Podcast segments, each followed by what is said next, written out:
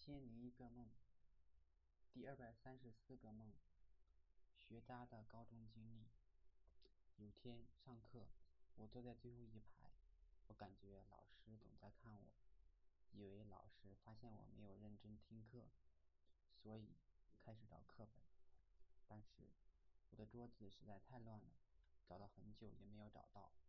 这时，我隐约感觉老师在看我，抬头一看，果然。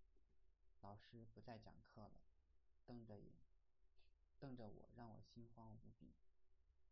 但是课本还是没有找到，找到一个作业本，作业本也是乱乱的，有好多页已经掉了，拿起来就散落一地。不过老师并没有点我的名字，一节课就这样过去了。下一节课似乎是实验课。我们坐了一个吊篮式的电梯来到楼顶，楼顶还有护栏，电梯上的人还需要女老师帮忙拉上去。到我的时候，我骑在护栏上准备翻过去的时候，老师让我拿一个缴费凭证，似乎实验课还要需要收费，我只能去翻前帮我找凭证。终于找到了，女老师才放心，但是。我们班另外一个学生马红运，却直接进了实验室，老师没有要凭证，这是什么道理？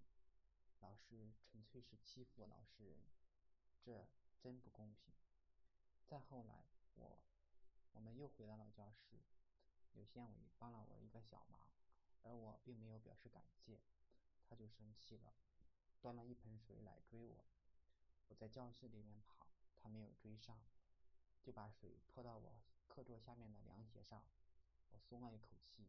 但是，我发现教室的墙似乎被水泡了。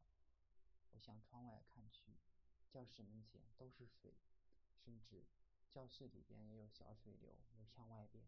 我很担心这教室会塌掉，因为我们的教室是土墙，经不起水泡的。